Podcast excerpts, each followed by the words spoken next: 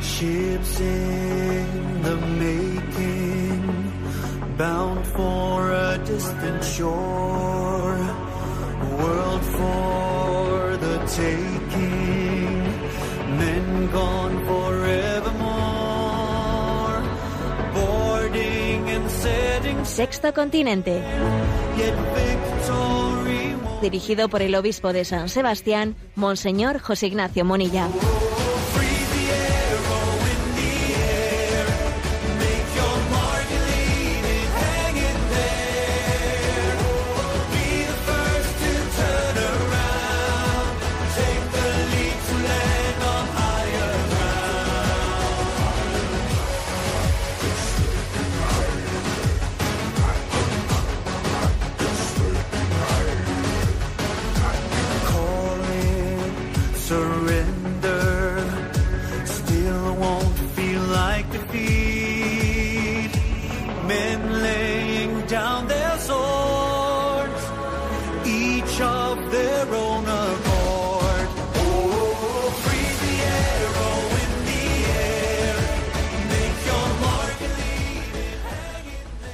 Cordial saludo a todos los oyentes de Radio María. Un día más, con la gracia del Señor, nos disponemos a realizar este programa llamado Sexto Continente, que lunes y viernes de 8 o 9 de la mañana, una hora menos, en las Islas Canarias, realizamos en directo aquí en Radio María España.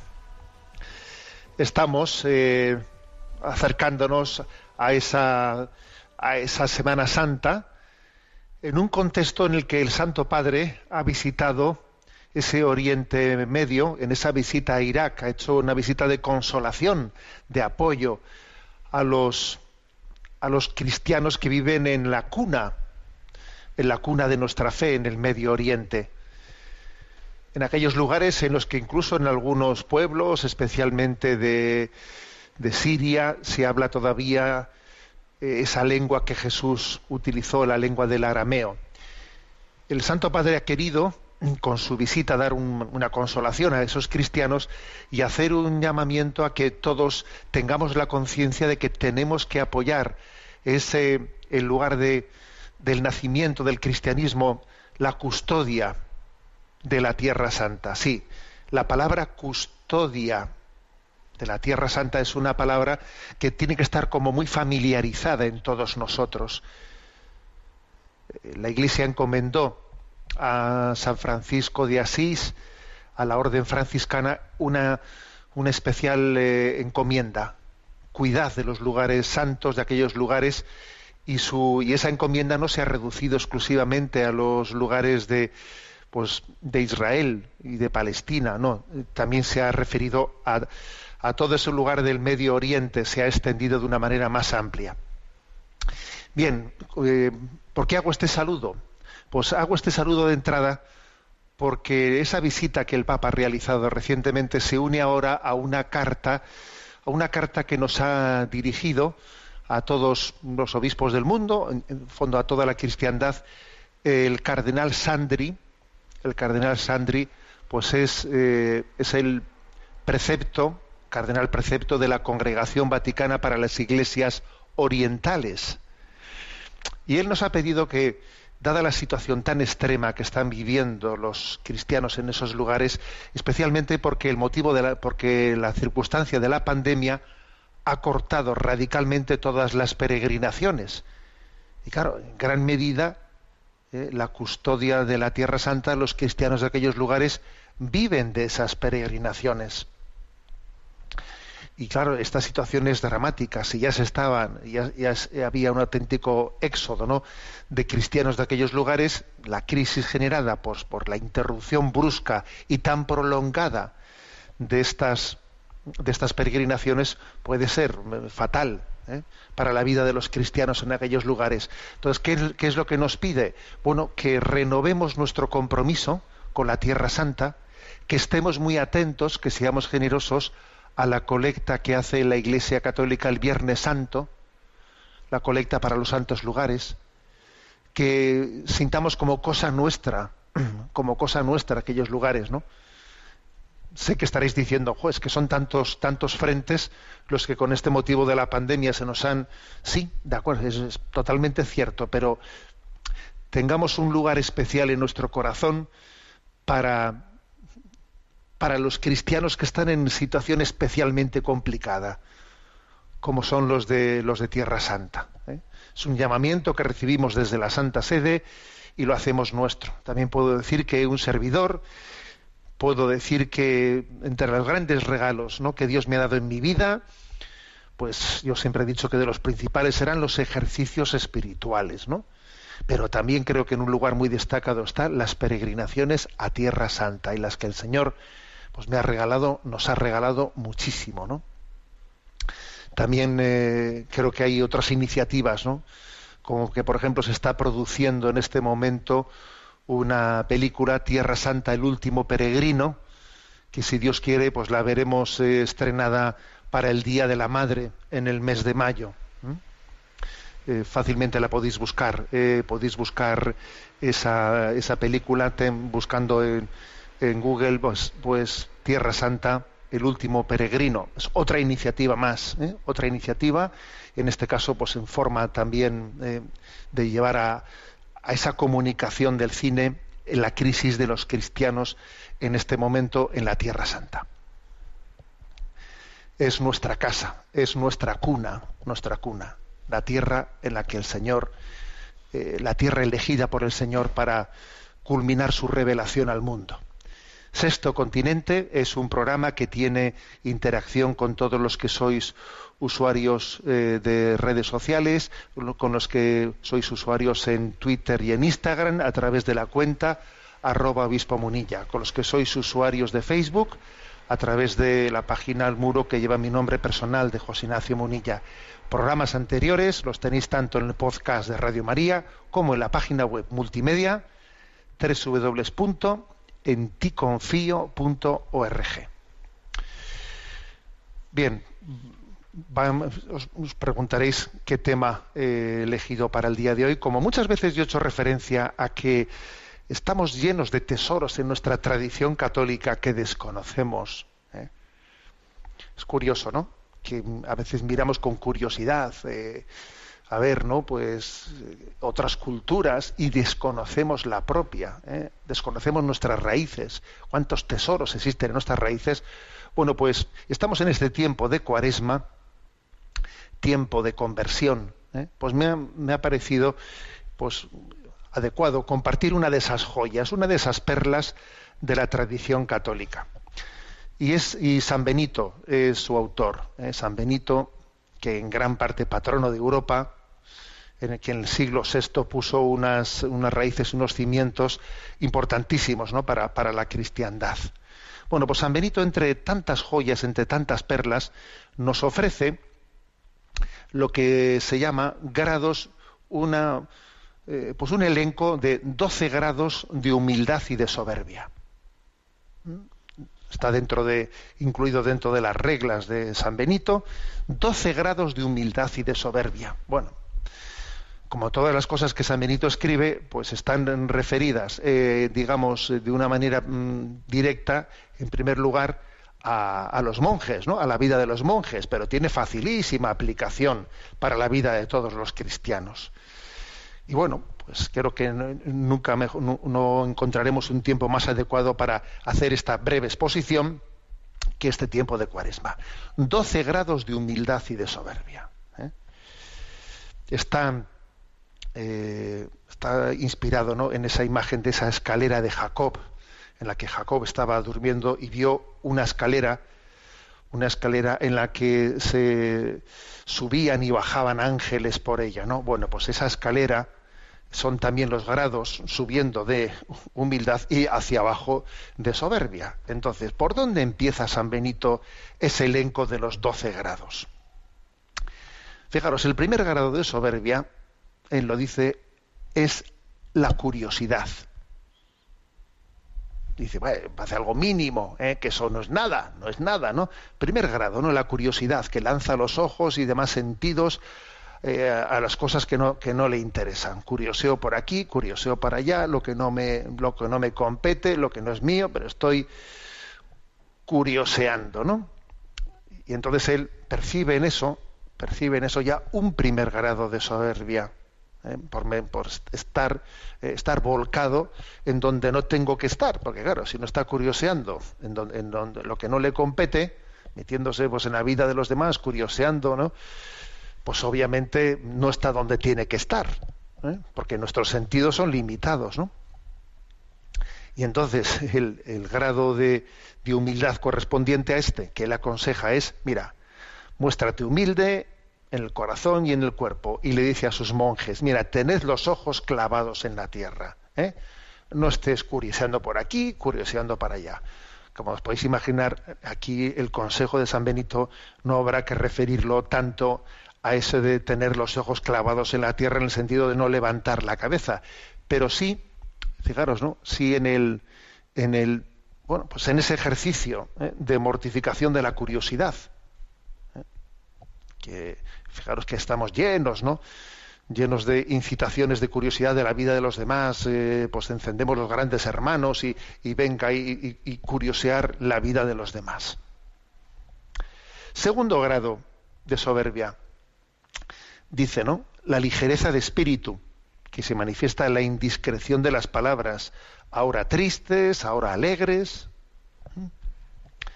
Ligereza de espíritu, ¿eh? Indiscreción en las palabras, ¿eh? vaivenes en los estados de ánimo. ¿eh? Y frente a esto dice San Benito, a ver, pues eh, el antídoto es expresarse con parquedad y, juicios, y juiciosamente y sin levantar la voz. ¿eh?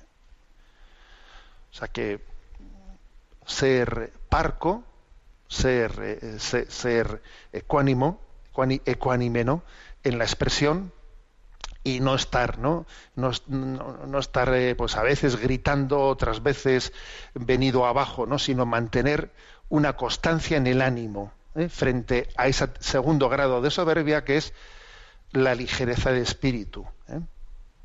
la indiscreción en las palabras, hablar por no callar, eh, decir cosas que no, pues, que te estás, eh, que en el fondo est- estás hablando pues por llamar la atención, por ser el centro de atención, estás hablando más de lo, más de lo necesario, ¿eh? y es muy fácil meter la pata por hablar más de lo debido. Es bastante más difícil, pues eso, ¿no? Pues errar por no hablar lo que debemos de hablar, que también puede ocurrir esto, pero es mucho más frecuente hablar más de lo debido. Tercer grado de soberbia, ¿eh? dice San Benito, la alegría tonta, la alegría tonta que estalla en risa ligera. ¿eh? Pues eso, no tener un, verdadero, ¿no? Un verdadero motivo para la alegría y entonces tener una, una falsa alegría, que es, dice, una alegría tonta. ¿eh? Es curioso esta expresión, ¿eh? porque parece que San Benito, siendo del siglo VI, eh, hace 1400 años decía esto y bueno, pues se ve que se ve que no, no somos tan originales pasados 1400 años. La alegría tonta, que tiene una risa ligera, ¿no? Es tan diferente, ¿no? Mm, Un, rostro, un rostro de, felicidad, de sonrisa, que una carcajada, ¿eh? una carcajada que en el fondo está, está pretendiendo esconder o disimular o camuflar eh, la amargura interior. ¿eh? Entonces dice San Benito, dice, para contrarrestar este grado de soberbia, dice, tú no seas de risa fácil, ¿eh? de risa fácil. Hombre, con esto no está él promoviendo, promoviendo la tristeza, pero lo que quiere es que nuestra risa sea auténtica, ¿eh? sea auténtica, no sea, eh, no sea una ficción. Cuarto grado de soberbia, dice él, la jactancia, que se hace patente en el mucho hablar. El jactarse, me estoy jactando esto, hablo por protagonismo. Estoy, buscando pues que- compararme con los demás quedando siempre por encima. ¿eh? remarcando pues que remarcando humillando a los demás obviamente porque si, si me estoy jactando yo siempre los demás quedan por debajo mío ¿eh? y por cierto dice la jactancia que se hace patente en el mucho hablar de nuevo lo del mucho hablar tiene su ¿eh? su problema ¿eh? Y frente a este grado este cuarto grado de soberbia dice, propone San Benito, el grado correspondiente de humildad, esperar a ser preguntado para hablar. ¿eh? Le dice al monje, tú, mira, mm, a ver, cuando te pregunten, hablas, ¿eh? pero no, no, no te estés lanzando por delante a hablar en la jactancia. Bueno, obviamente son las reglas dirigidas a los monjes, pero nosotros no tenemos tan difícil aplicación de esto a nuestra vida, ¿no? Quinto grado, este es muy, muy, muy curioso, este. Dice, la singularidad, que en todo lo suyo busca su propia gloria. ¿eh? La singularidad, es decir, a ver, yo siempre tengo que ser eh, peculiar y distinto. ¿eh? Yo no me atengo nunca, es que claro, las, normas están hechas para el común de los mortales, pero yo soy especial y yo no me voy a meter, ¿no? Pues eh, claro, yo no, oye, yo tengo razones especiales, pues para que conmigo ha- hagan una excepción, porque yo soy, yo soy especial, yo soy singular, ¿no? Entonces dice San Benito en estos, ¿no? En este quinto grado de la soberbia, cuidado, la singularidad es un, es una manifestación de la soberbia y qué grado de humildad propone, eh? qué norma de humildad propone San Benito para responder a este quinto grado de soberbia. Dice, no salirse de la norma común del monasterio. Dice, tú no te salgas de la norma común. Si la norma es esta, pues esta. Si la norma es que aquí nos ponemos en fila, tú te pones en fila. Si la norma es que el, que es hasta tal hora, pues no estés pidiendo para ti permisos especiales. Tú ponte en la cola, sé uno más, sé uno más, no pretendas ser singular. Madre mía, menudo consejo, ¿eh? Sexto grado de soberbia. Dice la arrogancia, por la que uno se cree más santo que los demás. Ser arrogante, ¿eh? que por cierto es algo insoportable, ¿no? Se- resulta insoportable la, la arrogancia eh, en las personas, en las personas que nos rodean. ¿eh? Que claro, parte de un desconocimiento de uno mismo monumental, ¿eh? monumental. Es, eh, claro, el problema del arrogante es que no se ha mirado al espejo, ¿eh? que no se ha mirado, pero bueno. Y el grado de humildad correspondiente dice reconocerse pecador, ¿eh? reconocerse como el más despreciable pecador. A ver, conoce, conócete a ti mismo, conoce tu pecado. Esto es, mm, no sé si conocéis, ¿no? Pues que el santo cura de Ars y tantos otros, bueno, y, y algunos santos, ¿no? Recibieron el don de Dios, lo pidieron, se lo pidieron a Dios, ¿no? y recibieron un don místico de conocer su propia miseria. Señor, dame la gracia de conocer mi propia miseria, mi propio pecado. Entonces el Señor les dio esa gracia y desde luego eso les hizo humildes para siempre, ¿eh? Para siempre. Frente a la arrogancia, o sea, que uno, cuando uno tiene esa tendencia a la arrogancia, puede pedirle a Dios, Señor, dame a conocer mi miseria. ¿eh? Séptimo grado de soberbia. La presunción que se entromete en todo. ¿Mm? Se entromete en todo. Eh, claro, si uno pues parte de esa singularidad, parte de esa arrogancia, lo siguiente ya, eh, lo siguiente es pretender ser, pues eso, ¿no?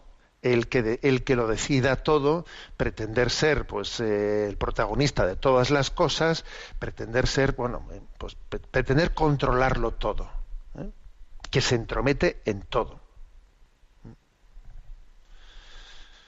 y el grado de humildad correspondiente que San Benito no pues aconseja ¿no? a este a este mm, grado séptimo de la soberbia es dice "S- tú júzgate indigno indigno si te dan un servicio pues pues acógelo pero tú tú siéntete indigno siéntete indigno, no te sientas con derecho a que tú, es que, es que tengo que ser yo el que se ocupe de esto, es que cómo no me han elegido a mí, cómo no me han elegido a mí, Eh, tú siente, ten la conciencia, no claro, si, si tú has pedido el conocimiento de tu propia miseria y tu propio pecado, lo lógico es que te sientas indigno.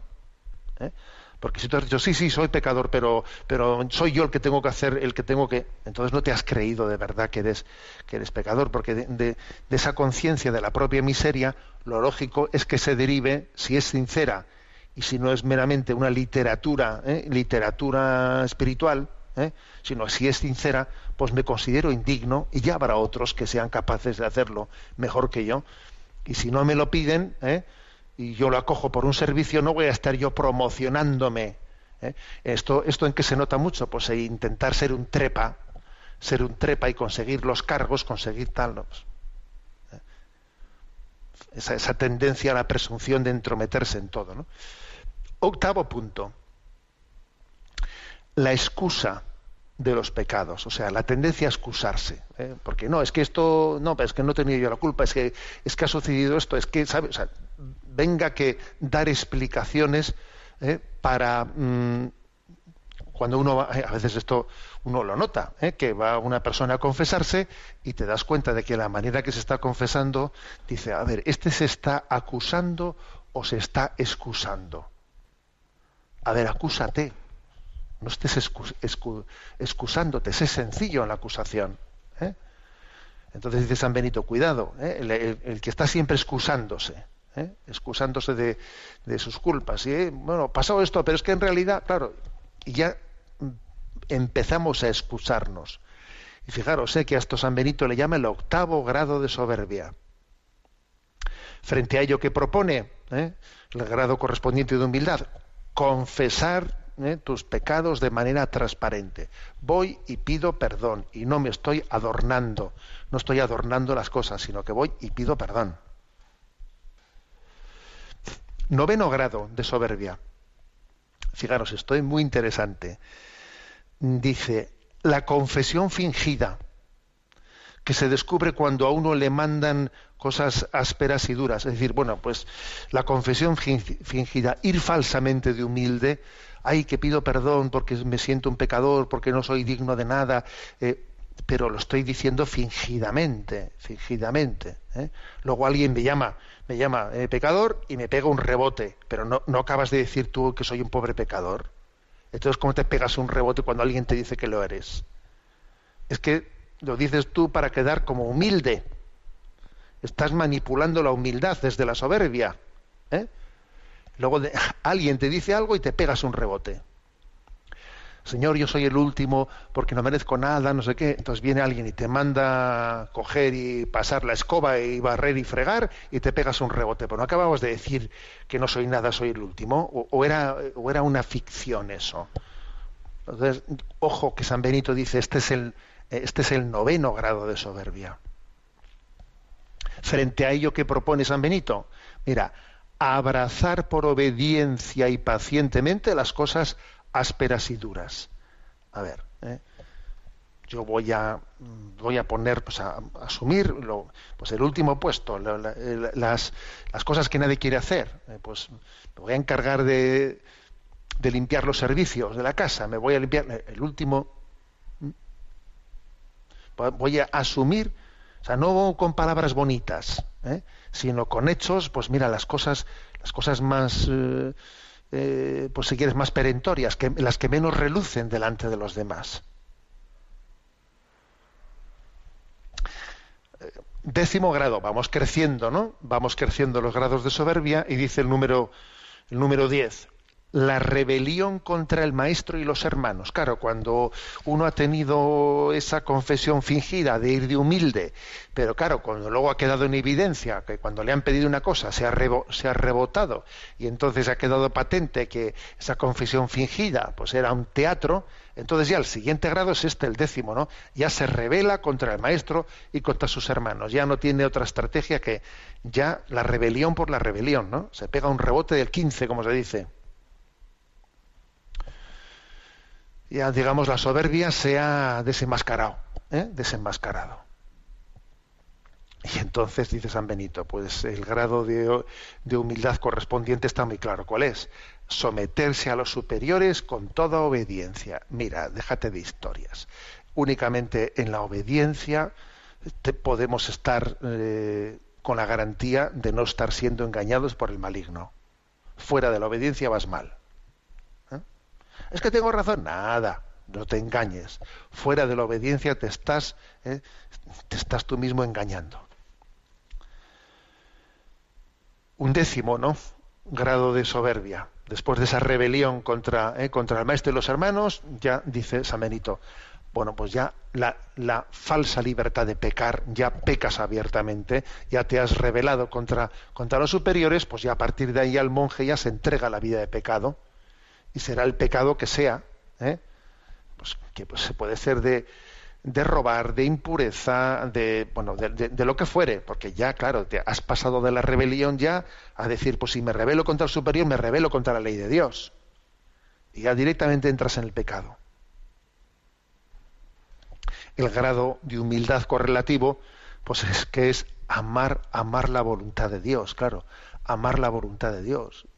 Y entender que el pecado es que pecar eh, abiertamente contra esa voluntad de Dios, pues, pues que, es, que es lo último que podemos hacer. Hemos sido creados como criaturas, como hijos de Dios, y rebelarse contra la voluntad de Dios es pegarse un tiro, pues un tiro a sí mismo, ¿no? Y por último, ¿eh? el último grado de soberbia le llama San Benito a la costumbre de pecar, o sea, hacer ya un hábito, o sea, ya mm, como hacer callo, ¿eh? que decimos nosotros, ¿no? O sea, ya coger ya una forma de vida en la que uno pues, se ha mundanizado de tal manera que se justifica viviendo en el pecado.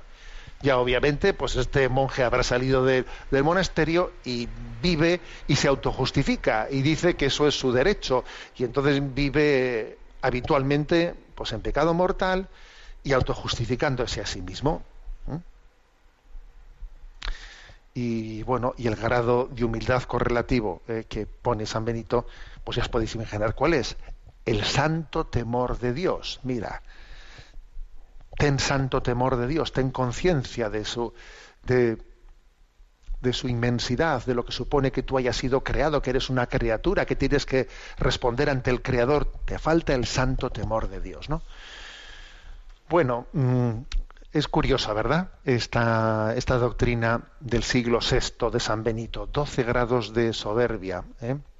con sus 12 grados correlativos de, humildad, claro, porque, porque él responde, me llama a mí la atención que antes de llegar ¿no? a este hasta último grado de soberbia, que es ya pues el vivir totalmente eh, de espaldas a Dios, etcétera, pues el, primer paso, ¿no? El primer paso eh, por donde ha comenzado, que por cierto tiene bastante que ver con San Juan de la Cruz, ¿eh? también esta, esta presentación de la realidad. El primer paso ha, sido una falta de control de, de nuestros sentidos, de lo que vemos, de lo que eh, oímos, de lo que hablamos, de la importancia, la importancia de la, de la discreción y, de también saber, saber mortificar nuestros, bueno, pues todo lo aquello que nos está atrayendo, que nos está, que fácilmente termina eh, por robarnos, ¿no? robarnos eh, la atención y el corazón de donde debe de estar puesto fuimos educados ¿no? en una pues en una invitación a vivir una cierta eh, mortificación de nuestros sentidos de nuestros sentidos y eso es lo que lo que San Benito también no pues predica a sus monjes en, esa en esa regla que tanto ha configurado no la espiritualidad la espiritualidad de la Iglesia Católica bueno ahí queda para vuestra ¿eh? para nuestra reflexión se va acercando la fiesta de San José, ¿eh? en un año en el que, bueno, pues, pues va a ser, va, a marcar en nosotros la devoción a San José. Se acerca, además ese día, dentro de este año de San José, se iniciará al mismo tiempo el año de la familia, porque coincide con que son cinco años de la encíclica Moris Leticia, ¿no? y entonces se unirán el año de San José y el año de la familia, pues porque San José y la familia pues son eh, son inseparables. Él es custodio de la Sagrada Familia, esposo de María. Escuchamos esta canción sobre San José de Gonzalo Mazarrasa. Un día más hay que trabajar. Últimamente las cosas no nos van tan mal. En el taller todo sigue igual, aunque los años pasan, yo me canso más. Está, Es un hombre ya, si quierais como le gusta poderme ayudar. Al amanecer, hay que trabajar. En mediodía un descanso y luego continuar. Su madre y yo. Atardecer le vemos irse del pueblo de Nazaret para rezar. Tardará en volver, pero mañana será el primero en llegar al taller.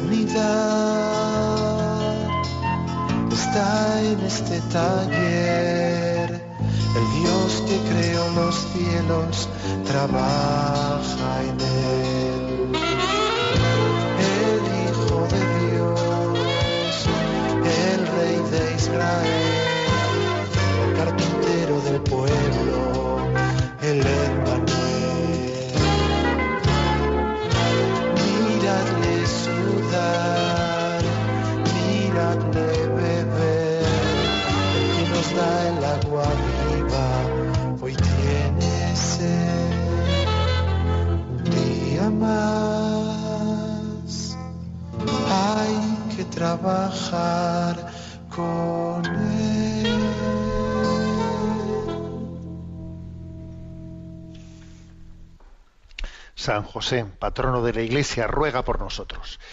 Tenemos nuestro momento de Chesterton, como solemos tener, y dentro de bueno, pues esa reflexión que hacemos sobre conceptos, eh, aforismos, decimos, ¿no? Conceptos en los que Chesterton nos ayuda a pensar desde esa capacidad crítica. Hoy hablamos sobre eh, el aforismo de la filosofía ¿eh? en Chesterton. Que- cómo él aborda, ¿no? Pues eh, esa- ese concepto sobre la filosofía en sus escritos. Bueno, lo primero decir que Chesterton era un enamorado de Santo Tomás de Aquino. Y de hecho tiene una biografía de él que, posiblemente sea una de las grandes joyas eh, entre los escritos de Chesterton. Pero es verdad que, aunque él fuese un enamorado de Santo Tomás de Aquino, la manera que tiene Chesterton de, expresión es muy diferente ¿eh? de la manera clásica, escolástica que tenía Santo Tomás de, expresar las cosas. ¿eh? Eh, se puede ser, fijaros, un discípulo de Santo Tomás, como es el caso de Chesterton, pero eso no quiere decir que uno esté copiando su manera de expresión, sino se ha quedado con lo fundamental, ¿no? Se ha quedado con el alma, con el alma de Santo Tomás, sin, sin que se exprese, pues, siglos después de la misma manera que, que se expresaban en la, en la Edad Media, ¿no? Y dice él de Santo Tomás, Tomás de Aquino puede ser difícil de, de leer o de entender, pero no de aceptar una vez entendido. ¿Eh? Diciendo, a ver, o sea, Santo Tomás de Aquino tendría un lenguaje escolástico eh, difícilmente trasladable, ya, ya, pero una vez que uno lo ha entendido, lo que es difícil es de, no, aceptarlo, porque es que tiene una fundamentación en la, mm, la verdad pues potentísima, ¿no? Bueno, pues eh, dicho esto, he he elegido ¿no? unas cuantas frases en las que él critica pues el que la modernidad pretenda construir, por ejemplo, una pedagogía sin filosofía. Y ojo, eh, fijaros que en la, eh, en la medida en que la, en España mismo lo estamos viendo, en la medida en que la clase de religión va siendo eh, pues orillada en el sistema educativo, también lo es, ¿eh? también se va orillando a la filosofía. No es verdad que solamente se esté orillando a la religión, también a la filosofía de los planes de estudio. En el fondo es una, una visión totalmente reduccionista del saber, ¿eh? en el que bueno pues parece que lo pragmático lo pragmático es, es el verdadero saber y el pensamiento el pensamiento la historia la filosofía pues es como unas ciencias inexactas que en las que no tenemos que fundar no entonces dice Chesterton hoy que estamos más dudosos que nunca del valor de la filosofía estamos más seguros que nunca del valor de la educación es decir, cuanto más dudas tenemos acerca de la verdad, más seguros estamos de que podemos enseñarla a los niños. A ver, ¿eh? es que es ridículo. Si tú dudas de la filosofía, ¿eh? pues entonces en el fondo estás dudando de, la pedagogía. ¿eh? Haces planes de educación, de educación, pero ¿qué vas a transmitir a los niños? ¿Qué les vas a transmitir si no crees en la verdad? Si tú mismo desprecias la filosofía, la teología, entonces, ¿la pedagogía en qué queda? ¿Eh? Bueno, una frase potente. Entonces dice, dice al mismo tiempo otras dos expresiones, ¿no? La filosofía es eterna o no es filosofía. Y también dice, la metafísica es la única cosa completamente emocionante. ¿eh? Es una provocación típica de Chesterton, porque claro, ya sabemos que la metafísica en teoría es pues algo que suena un poco súper abstracto, pero es que la metafísica está, está respondiendo a qué se fundamenta el ser, en qué se fundamenta la existencia de las cosas. Las cosas son porque han sido creadas y porque participan del ser de Dios. ¿no? Entonces, por eso dice, aunque parezca eso muy abstracto, dice la metafísica es la única cosa completamente emocionante. Y, y es la metafísica pues esa rama de la filosofía que, la modernidad ha querido dejar, ¿eh? porque no, esto es comerse el tarro, nosotros no podemos llegar a preguntarnos eh, por el origen, el, origen del mundo, el origen de las cosas. Bueno, entonces viene él a, decir con, con contundencia esto, ¿no? Es que en realidad la filosofía es eterna o no es filosofía, porque se está haciendo, se está preguntando por las grandes cuestiones de todos los tiempos y de todas las culturas. ¿eh? Y, y dice en otra expresión suya magistral, mi filosofía no es mía porque yo la hice. Dios y la humanidad la hicieron y ella me hizo a mí. O sea, no, cada uno tendrá su filosofía. No, no, no, no. A, mí, digamos, Dios y la humanidad han ido dando a luz ¿no? una filosofía de la vida Dios por las leyes naturales, ¿no? Y también por la revelación, obviamente. Y entonces esa filosofía también me ha hecho a mí. O sea, que esa visión subjetiva de que yo me hago mi propia filosofía, no es verdad. ¿eh? No es verdad. O sea, la filosofía me precede, porque la verdad me precede, y yo me configuro a la verdad. ¿eh? Y luego hay que decir que esa filosofía esa, fundamentación de la verdad de la vida, esa filosofía, se pone, eh, a ver, de alguna manera, eh, entra en juego en todas las cosas que hacemos, no únicamente cuando nos sentamos para hacer disquisiciones teóricas y abstractas, ¿no? De, qué opinas tú de... No, no, no. O sea, en, en, el día a día, en lo más cotidiano, se está aplicando esa filosofía que, que es realista o relativista, ¿no? Y dice esta frase Chesterton, la filosofía no se pone de manifiesto cuando las personas hablan de filosofía, sino cuando se habla de cualquier cosa. Claro, tú hablas de cualquier cosa y ahí se pone de manifiesto qué filosofía tienes tú de fondo. Cualquier cosa, ¿eh? teóricamente lo más trivial. Ahí, ahí queda patente qué, filosofía tienes de fondo. ¿eh? Porque en el fondo lo que condiciona al día a día nuestra concepción de la vida, si existe una verdad objetiva, si el hombre, eh, si el hombre ha sido creado, eh, si, si, respondemos ¿no? ante un principio superior en nuestra conciencia, etcétera, etcétera. ¿eh? Y luego concluyo con una frase genial que dice, la ciencia está en su campo y la ciencia no tiene que meterse, ¿no? En el campo de la filosofía. Se dice mucho que la filosofía, la teología, no tiene que meterse en el campo de la ciencia, ya, y la ciencia tampoco en el campo de la filosofía, ¿eh? que a veces, a veces hay ¿eh? pues algunos científicos que juegan a ser ¿eh? filósofos o teólogos y eso es incorrecto. Entonces la frase genial es esta. La ciencia no debe imponer ninguna filosofía. Lo mismo que el teléfono no nos debe decir qué decir. Oiga usted, a mí déjeme el teléfono y luego ya veré yo pues lo que tengo que decir por el teléfono. A mí el teléfono no me impone lo que yo tengo que decir en el teléfono. Pues la ciencia lo igual, la ciencia no me tiene que imponer una filosofía, ¿eh? sino que bueno, la ciencia me da eh, pues una serie de, eh, de adelantos técnicos, lo que fuere, y luego uno tiene que utilizarlos con una filosofía. Porque claro, si no tienes filosofía, a ver cómo utilizas los datos técnicos, ¿no? Pero la ciencia no me tiene que imponer esa filosofía. ¿eh? El, ejemplo del teléfono me parece muy bueno. Lo mismo que el teléfono no nos debe decir qué decir. Yo utilizaré el teléfono y seré yo desde mi filosofía de la vida el que hablaré por ese teléfono. ¿eh? Bueno, esto podríamos aplicarlo, por ejemplo, a ver las redes sociales. Eh, las redes sociales no me, no- no me tienen que decir a mí lo que yo debo de pensar. Es algo técnico. Seré yo el que tendré que utilizarlas, el tendré que ponerles eh, el contenido eh, y la visión de la vida, utilizándolas ¿no? como, como algo instrumental. No van a ser ellas las que me impongan a mí las redes sociales, ¿no? mi visión de la vida. Bueno, lo dejamos aquí y tenemos el punto 237 ¿eh? del DOCAT.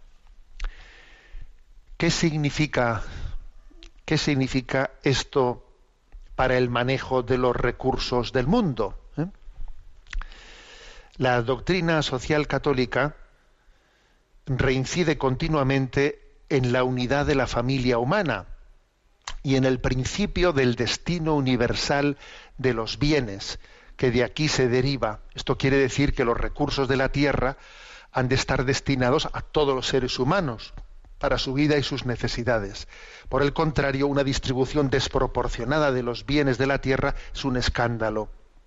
Nadie que se haga llamar cristiano debe aceptar que la pobreza y el hambre se conviertan en la fortuna de millones de personas, mientras que unos pocos viven en la sobreabundancia y el desperdicio. En ese sentido sirven de ejemplo los alimentos de la tierra, que no son una propiedad indiscutible del que más puede pagar por ellos, sino los fundamentos vitales de toda, de toda persona humana. ¿eh? Bueno, hay una, mm, hay una referencia aquí, ¿no? Pues estamos hablando del tema de la globalización. ¿eh? Y entonces ahora hace una aplicación concreta dentro de esa, dentro de los retos de la globalización. Eh, ¿Qué significa esto para el manejo de los recursos del mundo? Por cierto, que en esta página de este libro del DOCAT se nos habla, mm, se nos habla de la definición que hace, que hace el Banco Mundial sobre pobreza y pobreza y pobreza extrema, ¿eh? que es una, una diferenciación pues que es que es importante, ¿no? que, que es necesaria para que maticemos, maticemos lo- los conceptos. ¿no? Se entiende, se entiende por, por pobreza extrema aquella que, mm, está ya impidiendo, impidiendo la, mm, la alimentación mínima. Y se entiende por pobreza, eh, por pobreza, otro nivel de pobreza que, que está impidiendo el acceso a unos, eh, a unos bienes de, eh, pues, no, pues vamos a decir, a unos bienes de consumo en los que la dignidad humana eh, también eh, pues, eh, pues, pues los requiere para vivir un mínimo de dignidad humana. Entonces, digamos que la, mm, la pobreza media, no la pobreza extrema, se calcula que hay como un, un quinto de la población mundial en situación de pobreza. Y para la pobreza extrema, eh, para la pobreza extrema se, se refiere a aquellos países que, o aquellas personas que están en un índice diario eh, entre 1,9 o sea, 1,9 dólares diarios. O sea, alguien que diariamente tiene para su subsistencia menos que 1,9 dólares, que más o menos eh, pues será un euro y medio, un euro y medio di- diario, se, se le, eh, se le considera como alguien que está en pobreza extrema. para poder ser considerado, ¿no? Pues dentro de, ah, es verdad que, que esta media, que esta media depende de, depende de las naciones, ¿no? En concreto, en unas naciones eh, con 1,9 dólares diarios estás en pobreza extrema, mientras que en otros países con 5 dólares diarios estás en pobreza extrema, porque el nivel de vida es muy superior. Eso está de alguna manera bare- baremado. Pero bueno, su- supuesto, eh, supuesto eso, hay que decir que es, un escándalo eh, el que un quinto de la población mundial esté en situación de pobreza y en pobreza extrema, bueno, pues se pueden, eh, se pueden hablar de cientos de millones de personas todavía las que están en pobreza, en pobreza extrema. El tema de los alimentos, que es el que se refiere especialmente en este punto 237, el tema de los alimentos, la doctrina social de la Iglesia los considera como un derecho universal, un derecho universal a poder comer, a poder alimentarse. Tal es así, fijaros, que la doctrina social de la Iglesia considera que cuando alguien ¿eh? tiene una necesidad de subsistencia y recurre a lo que legalmente podría ser considerado como robar, robar, sin embargo la doctrina social de la Iglesia no lo considera como un pecado contra el séptimo mandamiento. Esto que estoy diciendo, que algún, alguno igual le puede estar un poquito escandalizando, forma parte de lo que la Iglesia ha dicho en todo en toda su historia, ¿eh? lo que dijo Santo Tomás de Aquino. Eso está afirmado por Santo Tomás de Aquino, que cuando alguien está en un, ¿eh? en un riesgo de subsistencia en su vida y, no puede, ¿no? Y, nadie le ayuda y no recibe la ayuda para poder subsistir y recurre a coger los bienes que son en teoría no propiedad del vecino, de la huerta del vecino, aunque pueda ser legalmente, ¿no? Eh, pues inculpado por robo, moralmente no lo es. Moralmente no lo es, porque está cogiendo de lo que Dios puso para todos. Alguno dirá, esto que está diciendo el señor obispo es un poco peligroso. Bien, será peligroso, pero es cierto, ¿eh? es cierto, porque existe un, un derecho universal, un derecho de todos nosotros para acceder a los alimentos y, mi- y el derecho a la propiedad privada no es absoluto, no puede ser absoluto mi derecho a la propiedad privada cuando alguien está pasando hambre a, la- a lo mío. ¿eh? Hasta ahí llega, ¿no? Un poco la, afirmación de la doctrina social de la Iglesia. Lo dejo ahí. Y tenemos nuestro momento de intervención de los oyentes. ¿eh? Hay un, un correo electrónico sextocontinente arroba radiomaria.es al que podéis hacer llegar eh, vuestras preguntas y, consultas. Sextocontinente arroba radiomaria.es. ¿eh? Hemos elegido algunas preguntas seleccionadas para esta semana y a Yolanda, que está en la emisora, le pedimos que nos las presente. Buenos días. Muy buenos días. Adelante. Un profesor llamado Germán Ruiz nos escribe, acabo de escuchar su comentario sobre las personas facilitadoras o complicadoras. Soy profesor y escritor y publiqué recientemente una frase de reflexión en la que criticaba desde el humor a las típicas frases que empiezan por hay dos tipos de personas, pues tienden a simplificar la realidad cuando lo que realmente suele ocurrir es que hay decisiones, no personas, que podrían resolverse de forma dicotómica, dos opciones. Aún así, apelo a la creatividad como fuente de resolución de problemas y de ruptura con el sí, no, muchas veces injusto. Ni siquiera ante preguntas de clara orientación dicotómica, ¿te quieres casar conmigo? Tienen por qué responderse en sí, no. Creo que necesitamos madurarlo más. Me ha gustado mucho su reflexión y sé que a partir de dos conceptos es un recurso para abordar el tema y no tiene que ver con el simplismo. Hubo un profesor de la universidad que dijo a una alumna, cuando entres por esa puerta no vengas con problemas, ven con soluciones. También a mí me ha servido para esta pequeña reflexión. Muchas gracias. Bueno, pues interesante, ¿no? Lo que dice Germán, y es verdad, tiene razón él, ¿eh? Tiene razón, pues eh, que cuando utilizamos usted un recurso dialéctico, ¿no? De forma dicotómica, como hicimos en el programa anterior. A ver, hay dos tipos de personas, las facilitadoras o las complicadoras, ¿no? Hay dos tipos de personas, unas que a cada problema le buscan una solución y otras a que a cada solución le buscan un problema. Obviamente estamos hablando de una manera simplificadora. ¿eh? Que de hecho, si uno ve pues el, desarrollo, ¿no? El desarrollo de la explicación que hicimos, ¿no? De por qué, cuáles son las razones por las que solemos tender, ¿no? A, a ser facilitadores o complicadores. Dijimos, por ejemplo, pues que en eso nos puede influir las filias y las fobias. ¿eh? Entonces, claro, pues una misma persona puede ser, dependiendo que tenga filia o fobia con otro, ah, pues con uno puede ser facilitador y con otro puede ser complicador. ¿eh? Y ahora, tú mismo, porque claro, porque eh, hay muchos factores que te determinan el ser facilitador o complicador. Si, si, eh, o sea, quiere decir que, que la cosa tiene matices, obviamente, ¿no? O sea que es interesante el comentario de Germán. Ahora también me atrevería a decir una cosa, ¿no? El ejemplo que pone él, que incluso cuando se hace una pregunta, a ver, ¿te quieres casar conmigo? Que la respuesta no tiene que ser sí o no, sino que igual la respuesta tiene que ser, bueno, creo que necesitaríamos madurarlo más. ¿eh? Es verdad que puede ser que esa respuesta sea, sea la justa, pero también es posible que detrás de esa pregunta, ¿te quieres casar conmigo, sí o no? Eh, recurrir a una, a una respuesta, bueno, tenemos que madurarlo, tenemos que pensarlo, posiblemente, eh, también pueda ser un recurso para no responder no. ¿eh? Porque a veces, a veces nos cuesta mucho ¿no? definirnos y decir sí o decir no. Y entonces recurrimos ¿no? a, a recursos más bien alambicados en- que dan falsas expectativas a las personas, falsas expectativas por no, ¿eh? por no definirnos claramente desde el primer momento. Lo lógico es que cuando alguien formula la pregunta de si te quieres casar conmigo o no, lo lógico es que obtenga un sí o un no, no una, no digamos una, una respuesta en la que, aunque es posible ¿eh? que haya que madurarlo más, pues mm, una respuesta en la que quizás no se no se aclaran las expectativas y deja ¿eh?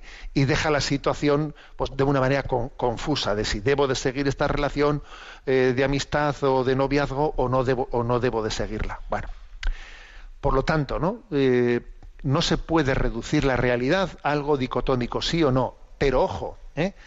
Eh, hay que tener cuidado de una tendencia, en una tendencia muy difusa en nuestra expresión, que por falta de claridad y de transparencia no deje las cosas suficientemente claras. Cuando, hay derecho, ¿no? Cuando existe un derecho y por lo tanto un deber, ¿no? A manifestar con claridad la, la realidad, ¿no? En la que cómo nos colocamos ante, ante la realidad. Damos paso a la siguiente consulta. Una oyente llamada María nos comparte su difícil situación.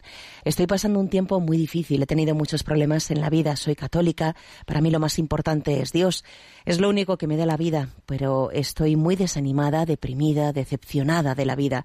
Me han hecho mucho daño muchas personas y estoy hundida en la miseria. Tengo frimo- fibromialgia, mucha artrosis, depresión, migrañas, inestabilidad al andar. Estoy hundida totalmente, me cuesta salir a la calle y no tengo ilusión por nada. Escucho Radio María durante muchas horas y esto pues me anima un poco, pero muy poco. Tengo tres hermanos y la relación no es muy cordial. No me siento comprendida ni aceptada. Estoy soltera, tengo 64 años, tengo una psicóloga que me ayuda, pero no encuentro el sentido de la, de la vida. Muchas gracias. Un saludo cordial y que Dios le bendiga, Monseñor. Paz y bien.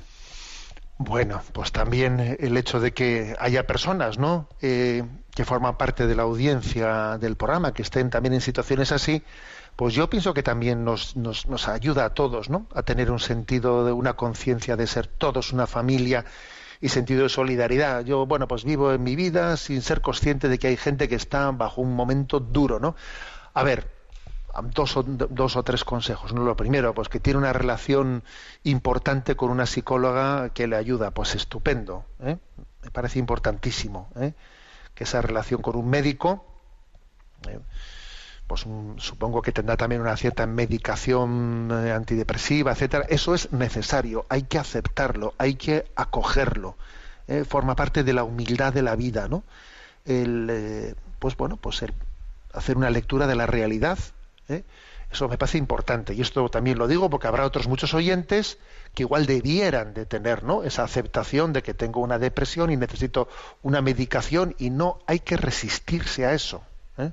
O sea que en ese sentido, mm, eh, bendito testimonio ¿no? el que da esta mujer. Alguno dice, pues no parece que esa medicación le haya ayudado mucho. Bueno, pues posiblemente, si, posiblemente no, con toda seguridad. Si no la tuviese estaría mucho peor. Por lo menos ha escrito este correo, por lo menos se ha expresado. Se ha expresado, ¿eh? que es mucho. ¿eh? Pero obviamente, además de ese cuidado médico, pues, pues es clave también, ¿no? Nuestra, cómo nos situamos ante la realidad. Entonces, bueno, pues cuando uno, cuando uno acepta ¿no? pues su, su, enfermedad, tiene que decir, yo no voy a hacer una valoración de la vida desde mi, ¿eh? desde mi enfermedad, voy a verme desde Dios.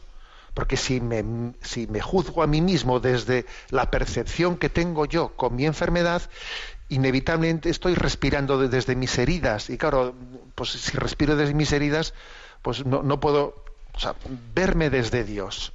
¿Cómo me ve Dios? Porque yo estoy metido ¿eh? en la depresión. Luego, ¿cómo me ve Dios? ¿Cómo me ve Él? Me veo desde fuera. de ¿eh? Y eso es muy importante. Y uno descubre que Dios, que Dios que está ¿eh? más allá ¿no? de, de, esa enfermedad que uno padece, porque claro, cuando uno tiene fibromialgia, cuando tiene artrosis, cuando tiene migrañas, claro, pues todo eso condiciona un montón. Y uno también necesita que le ayude a ver cómo te ven, cómo te ven desde fuera, cómo te ve Dios. Y Dios, y Dios te ve bella, ¿eh? y Dios te mira con una gran esperanza, y Dios te está llamando a, pues a un destino eterno de felicidad. ¿eh? Entonces tenemos, tenemos que percibir la consolación de vernos también desde fuera de la borrasca. Porque estamos metidos en una borrasca cuando uno está en una situación de depresión, ¿no? Y me tengo que ver cómo me ve Dios. Y Dios me ve, con, eh, me, ve y, me, y, y, funda mi esperanza. ¿eh? Entonces me parece hermoso, ¿no? Que también eh, pues eh, bueno pues esta oyente participe ¿no? De, de, nuestro programa de Radio María. Me parece una maravilla que Radio María sea un lugar de consolación ¿eh? para las personas que sufren me parece eso potente potente no el mundo no es consciente de esto no pero eso me parece potentísimo no bueno tenemos el tiempo cumplido. Me despido con la bendición de Dios todopoderoso Padre Hijo y Espíritu Santo. Alabado sea Jesucristo.